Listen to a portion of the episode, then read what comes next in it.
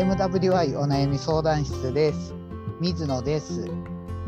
ようこです。この番組はリスナーさんからいただいたお悩みについて話していこうという番組です。解決方法のオプションの一つとして聞いていただけると助かります。あと、お悩みをいただいた方の背景や環境を理解せず、的外れな方向に話が進むことも多いと思いますが、その点はご了承ください。あと、お悩みが来ないときは雑談します。はい。水野 どうした？だってさあの、じゃじゃあ始めますかっていう時のテンションと全然違うからびっくりして笑ってしまうんよね。今日は普通でくれやろうと思ってたら違ったからまたププってやってます。録画が始まった時のテンションが。え今今普段と違う感じですか？今同じだと思っている。ああはいはいはいはい。そうなんですね。はい。ありました。今日も雑談です。雑談です。はい。もう始まってましたね。はいしまった。そうですどうですか最近？僕ね足痛くてねえどうなったんですか？うん。あその後3週間空手の稽古休んでっていうかあの、うん。まあ痛くてっていうか普段の痛さと僕はあんまり変わらなかったんですけどもうん。でもお医者さんとあとリハビリの先生が運動禁止っていうから、うんうんうん。あの稽古3週間休んだあらー。で3週間休んだ次の日に試合だったんです、おお。そう。だから試合に向けてもうちょっと稽古してもなんかまた故障しそうやし、うん。でもなんか道場に行って試合どうしようか迷ってますって言ったらいやでも対戦相手もいるからできたら参加してほしいけどまあそれは水野さんにお任せしますみたいな感じだったから、うん。うん、だから試合の前日にお医者さん行って、でリハビリの先生に出ていいですかって聞いて、OK って言ったら出ようと思って、うんうんうん。で前日に先生に聞いたらうん。OK じゃないけど行きたかったら行ってもいいけどみたいな感じだったからだから。行った行った。そうそうそう そうすごいね。でまあ足蹴られんように注意しようと思って行ってたらもう全然あれなんですよねもう逃げ腰になってしまってあら。はいでせっかく稽古してきたことは全然できなかったそのか休むと体もあれね変わるもんね。ああそうですね3週間休んだらでも3週間休む前は週に5回ずーっと行ってた感じやったから、うん。まあ体に染みついてる分だけなんとか出せればええわみたいな感じやったんですよ、うん。うん。そもそも相手は黒帯の人やったんで、まあどうせ先輩やしどうせ負けて、うん。負けて当然みたいな感じやからうん。年上の人やけど、うん。うん、まあねやってきたことがで出ればいいかなっていうね。でねもともとね僕ね試合出たらねうん。力だけでいっちゃうんですよ。なんか空手ってパパパンパンみたいな感じの素早い動きするでしょ、そうそうそう。たいなんかこうリズムがあるというかね。そうそうそう。それがね、うん左パンチ一発ボコーンみたいな感じで これで決めてやるみたいなどんくさいことしかできひんからいつもねうん。それをしないようにその力を抜いてその体の勢いとかうんを使ってその素早くコンビネーションを打てるような練習をしてたんですよね。うん。そう。だからそれができたらまあその足踏ん張れんでもできることもあるしみたいな感じで行ったんですけど、うん。全然もう対戦相手のプレッシャーが強くてもう何やっても押されるんですよね。僕がパンチ打ってるのに相手が後ろに下がらずに僕が逆に後ろに下がるみたいな感じなんですよ。うんうん そう。だからもうもう無理や無理やと思っていつものスタイルに変えた、もうパンあツそう。ぼ僕ね左利きでねあはい。だ左の脇腹にうん。パンチ入れる技しか、相手を相手を痛がらせる技はないんですよ。だからもうそれの連発。そう。多分ねあの結局僕曲げたんですけどで,、はい。でもね多分相手の方がね体傷んでしまってると思う、同じところをね、ダメージしてから。そうそう。なんか試合のビデオとか見たら相手、うん。先輩肋骨肋骨打たれんように抑えてるもん。なんか。脇締めてギューって。うん。でもそれでも構わず俺はボコボコどつき回るみたいな感じ。いや私も空手の試合をあはい。の息子がやってたから見てたけど、はい。あれって本当地味に痛そうっていうのが何個もあって。ああそうですね。はい。うん面白いですよああそうですか。お疲れ様でした。あれねなんかねちょっとね、試合の前ってねやっぱりねうん。あかん。これ怪我するかもみたいな感じでねちょっと普段と違う感じなんですよね、うん。うんそう。し普段もまあ真剣にやってるつもりやけど試合になったらもう真剣味がマックスになるっていうか極度の緊張になって、うん、すごい普段と違う感じがすごい新鮮で面白い。そうなんですねそうそう。なんかで試合終わった後にうんうん勝っても負けてもなんかねめっちゃいい気分ですよ。こう全部やりきったってみたいな感じ。あそうそうそうそう。そう。それが面白い。うちはその子供が小学校1年からやってたから、はいあの先生がよくはい。緊張をね紛らわせるためなのかうん試合前にはい。いつもねあのハイチュウ食べたらいいよって言ってくれてて なんで？なんで？ちょっとそこの理由は分かんないけどまあ甘いものを摂取こう緊張を和らげるのか。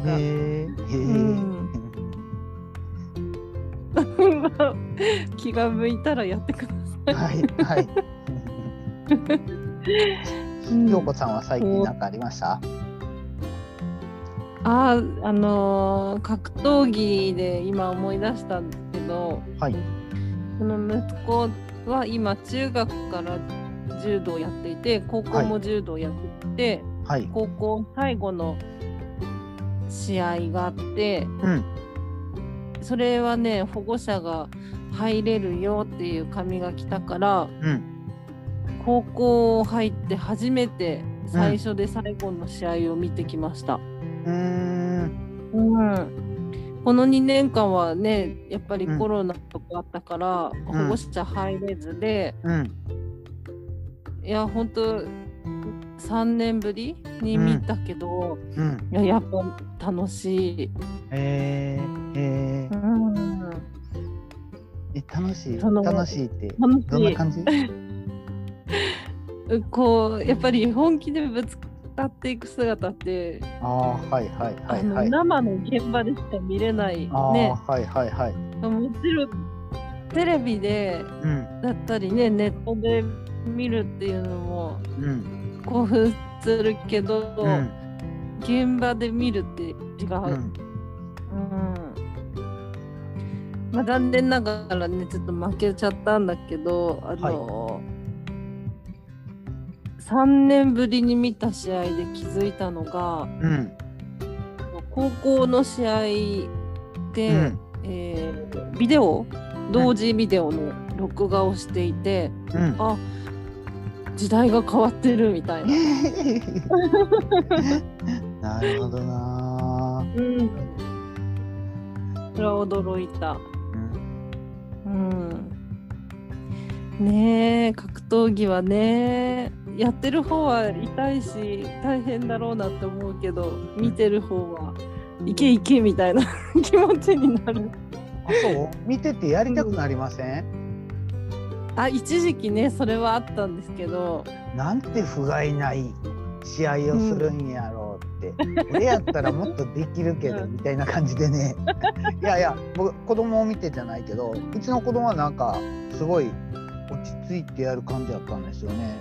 全然舞い上がらないっていうかむしろそういうとこの方が好きみたいな感じのやったんですけど他の試合とか大人の試合とか見てうんこの人ら力抜いてやればええのにとか押されまくってる人見たらもっと踏ん張ればええのにとか思ってた思ってたけど できんもんはできんなみたいな。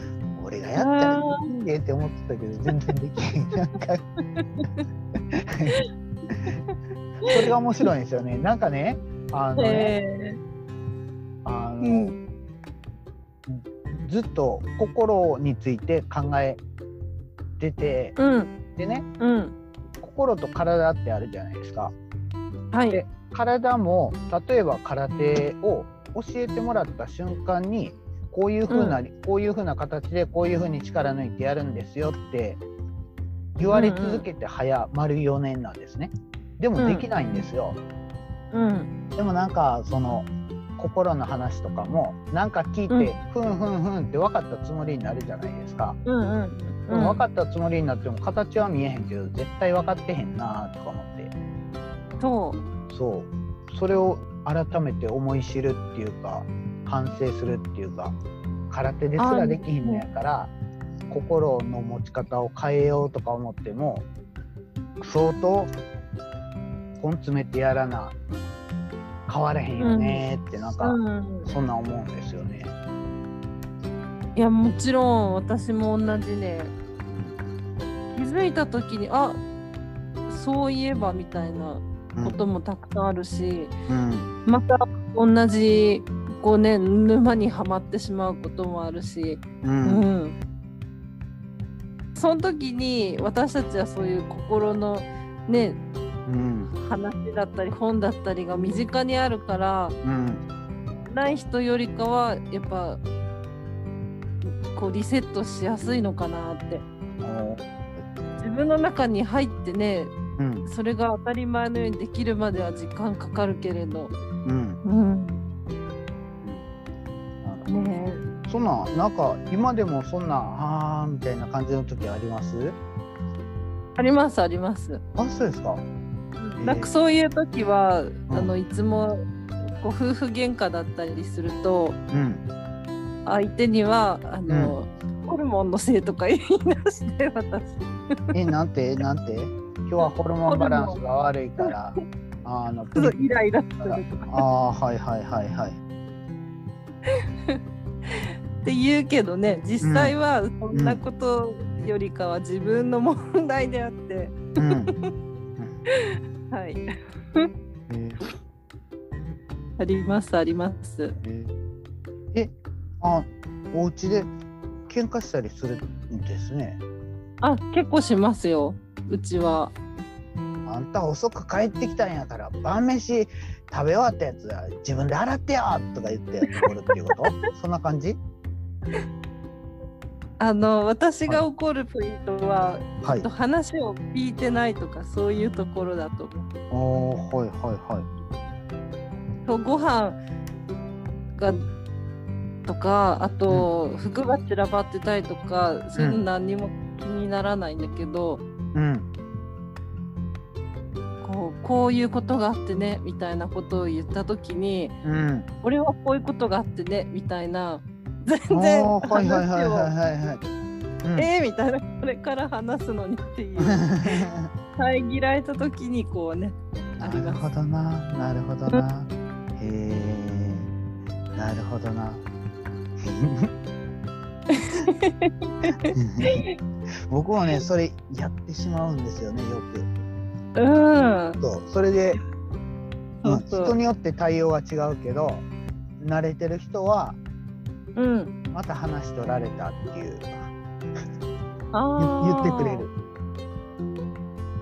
だからそそう言ってくれたら「ああごめんごめん」って言ってその人の話を聞けるけど、そうじゃない人はなんか、自分の話したかったのにみたいな感じでうん思ってる人もいるなって。うんさあの優しい感じで入ってくるからああそうかってこううまく流れていくね。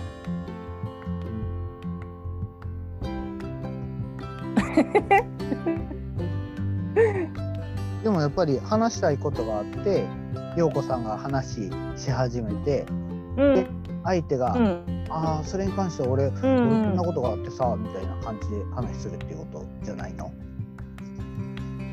それはね全然いいいいんですいいんです。もう初っ端から、はい。あの一文を言ったところですぐうちの旦那さんは自分の話に持ってくるので。それが。へえなるほどな。なるほどな。今ね僕ね「傾聴のコツ」っていう本をえ。読んでるんです。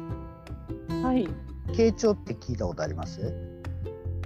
耳を傾けて聞く？うん。うんうん、そうそう。耳を傾けて聞くとか、よく聞くみたいなイメージで傾聴って単語は知ってるじゃないですか、ちゃんとよく聞きましょうねってよく聞くことって、で傾聴しましょうねっていうことも、なんかどっかで聞いたことあるなーって人の話はちゃんと聞かないといけないよみたいな感じで聞いたことあるなーって思ってたけどその本を勧められてうん読んで、一番やったらあかんことはうん。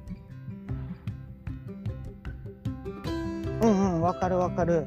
で僕の場合はねみたいな感じでなんか相談された時に言ってしまうことが一番あかんってなんかそんなん書いてたな。へなんえ。かやりがちかも。うんうんなんか聞いてし聞いてあげてその後自分の話に持っていくみたいなのが一番ダメですよってそんなん書いてた。あそうなんだ。うんお書いーてた。それはなんか話してる人はうん。聞いてくれてないって感じるって。あーなんか自分の話をすることで相手のね、相談こういう近いことがあるんだよっていううん優しさも入ってるかなと思ったけど、逆効果なんだ。うん、そう聞いてくれてないって感じますよって。そそうでねその本はあのお坊さんが書いた本なんですね。う。はい。でえっと東日本大震災の時にうん。被災地で大変なことが起きてるからいろんな宗教家の人が現地に入ったみたいなんです。はい。で作者の人はその一人っていうかうん。なんかまあ亡くな亡くなってる人もいるしで心傷ついて困ってる人もいるから、それをなんとか力になられへんかみたいな感じで現地に行ったらしいんですよね。うん。でそこで困ってる人にカフェ・ド・モンクっていう誰でも来て話していってねっていう喫茶店を作ったみたいな感じででそこでいろんな話を聞きましたよみたいな感じで。うんうんうん。うん、でその時になんかお坊さんは最初は自分が勉強してきたその仏教的なその心の持っていき方とかこういうふうに考えたらどうですか、みたいなことを言ってあげようと思っとったみたいなんですけどうん。もう最初現地に入った時にその自分の仏教の知識とかは役に立たへんなって気づいたらしいんです。うん。っていうのは例えば最初にやった仕事っていうのはちっちゃい子2人がなんか水死体になってきたところにお経をあげてくださいっていうような感じだったらしいんですけどそこでもう声が震えてお経にならへんかったみたいな感じで。うん。で同じようにして同じようなポジションで来たキリスト教の人も牧師さんとかもなんか賛美歌を歌うけど賛美歌も歌われへんみたいな感じになってしまって、もうなんか自分ら宗教家としてプロとしてやってきてもその経験が生きひんような環境におるんやなって感じましたみたいな。うん。それでもうもうとにかくその自分が何かを教えてあげようっていうんじゃなくてその困ってる人と一緒になんか寄り添って話を聞いてみようっていうことにしましたみたいな感じでうんうんうん。そんな話を言ってた。うんうんそこではやっぱり自分の話をね、うんに来るっていうよりかはうん。辛い体験をうん。やっぱりねうんしたいなんなんて言うんだろうねうまく言えないけど、うん。こうねねもうねなんか話具体例がいろいろ出てくるんですけどうん。例えば娘さんが出産お産で里帰りしてきてで、うん。子供が生まれた時にうん。震災があった人、おばあちゃんでね。あで、うん。娘と孫とおじいちゃんが亡くなったって一人残されたおおばあちゃんの話が出てきてうん。でそのおばあちゃんはもう家で仮設住宅で引きこもりっていうかもう笑いもせえへん泣きもせえへんっていうか、うもうんほんまにしんどい人は泣か泣くこともできひんっていうか常に無表情でずっと一人でぼーっとしてるから近所のおばちゃんが心配してなんかお坊さんが話聞いてくれるとこがあるから一緒に行こうって言ってそのカフェ・ド・モンクっていうお坊さんが話聞いてくれるとこに来ましたって。うん。でそのおばあちゃんにそのお坊さんが最初会うた時もうつむいてなんかしょぼんってしてるから手握ったらしいんですよ。でうん。手握った瞬間におばあちゃんはわーって泣き出したって、うーんそうそれでなんか泣けてよかったねみたいな感じで言ってたって。うんなんか解決するっていろんな順番があってまずもう何にももう感情無感情になってるしまってるような人にはほんまにうんその泣けるだけでも進歩ですよってなんかそんなことを書いてた。それとか何回も通ってくる人で全然心を開いてくれんで、うん、となんか何回も何回も繰り返してたらちょっと話してくれるようになってああちょっとなんか前向きに進んでるかなって思ったらまた次に来た時はまたしょぼんとしてしてしまってみたいな感じで、なんかうん。3歩進んで2歩下がるみたいな感じのことをずっと繰り返してたけど、うん。それにももう付き合うっていうかそれが普通ですよいう認識でおらな傾聴っていうのはできないよねって相手と一体化できひんよねみたいなことを書いてたな。うん。すごいね。お坊さんのそのメンタルがすごい。うん。うん。うん、なんかいろいろ書いててそう。それとかね。あとねなんか話聞いてたらこっちが辛く、聞いてる方が辛くなることってあるじゃないですか。うんうん。それについても書いててそのお坊さんもずっとやってたら自分の気がめいってもちょっとしょうがなくなったらしいんです。どうしようもないみたいな感じ。で。うん。でその時はあのちょちょっと休むねって言ってちょっとも休んだらしいんです、でもまたまた来て聞くからねって言って。うん。でその時のその傾聴する時の心構えとしては、うん。なんかね伴奏はするけど背負いませんって。そういう心構えでおらなあかんよって。うん。うんそれはすごい納得したんですよね。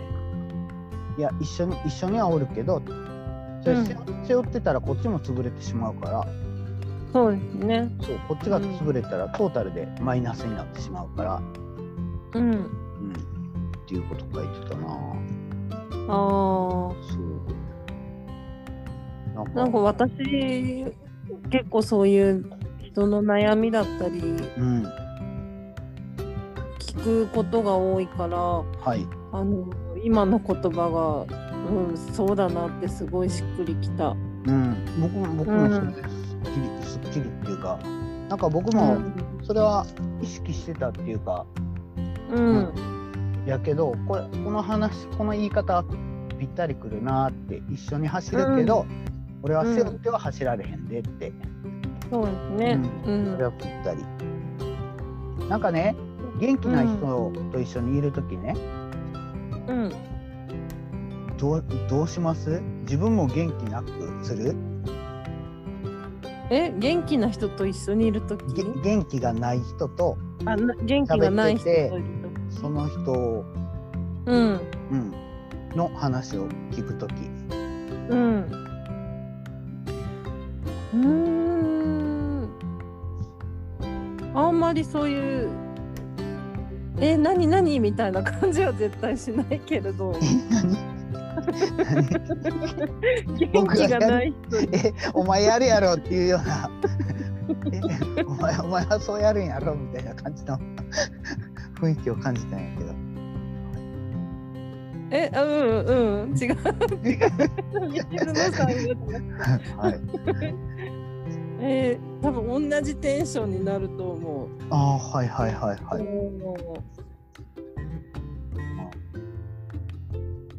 それでうん。うん。自分の気持ちも落ち込む感じになったりします？あそれねあの前はそうだったんですけど今はもはい。う大丈夫。あそうですか。はい。うん、聞いて、はいこの人は何を求めてるんだろうっていう方がうん。何してほしいのかなってこう私は私の方で考えてる。うーん。なるほどな。うそうですね。前はやっぱり一一緒に背負ってしまったのでああはいはいはい。潰れかけたというか、うんうん。うん、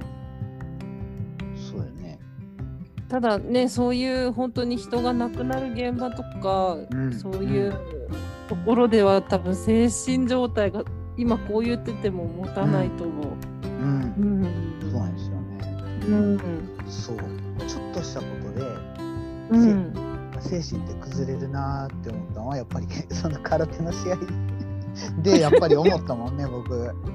うん。なんかそれまではちょっと俺足怪我しとうからあのそんな、あの無理したら足痛めるかもわからんし。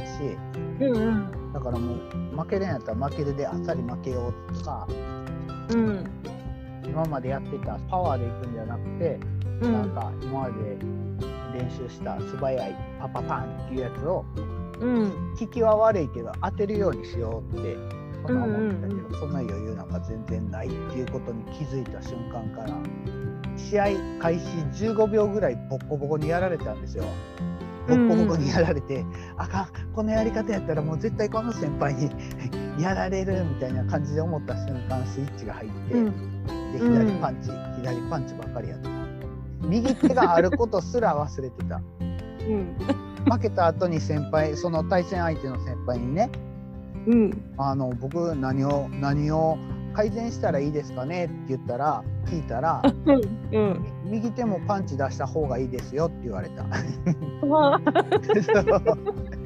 右手からパンチがこうへんって分かったからパンチゼロなんですよ、右手のパンチ。だから右手側から攻めれましたよって。だから崩れたんですよって。ああーみたいな感じ。なんかちょっとテンパったらそういう風に精神精神って乱れるなーって思って。普段じゃなくて。それはすごい それを身をもってやる水野さんが、うん、なんだろうね。学学んでるというか、そうでしょ？そう。うん、えしかも対戦相手に聞くっていう強さ。え？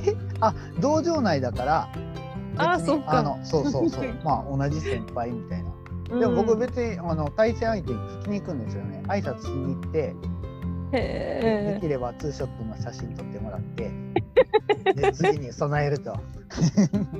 えなかなかいないよ。えでもおじさんで空手をやってる人ってなんか、その共通するもんがあるんですよね。あ大人全体からしたら考えが似てる人がいるはずやからその人と知り合いにならんのはもったいないなって思って、あ、うーん。そう去年の対戦相手とはあの LINE 交換して飲み会したし そうそんな感じでふとしたところであったら「ああ武蔵さん」とか言ってなんか話できるっていうかそれがすごい楽しい。あれですねね知り合いが増えてくそうる。そうそう面白いですよ。はいへえ。いやなんか空手からもすごくこういろんな気づきがあって出会いができてって水野さんにとってはねなくてはならないものねそう。そう面白い。うんでも空手はもう続けられないのよ一生はえ？多分そのうちこのペースでやっとったら足壊れるからちょっとうんペース考えてやらなあかんなって思ってますけど、うんはいはい、じゃあ今日はこの辺で終わりましょう。こんな感じで。はい。はい。じゃあ終わりますね。はい。皆様からのお悩みをお待ちしております。あと、聞いていただいた感想などもいただけると嬉しいです。メールアドレスは mwy.onayami.gmail.com です。ツイッターはハッシュタグ MWY 相談室です。ということで、これぐらいで終わります。さよなら。バイバイ。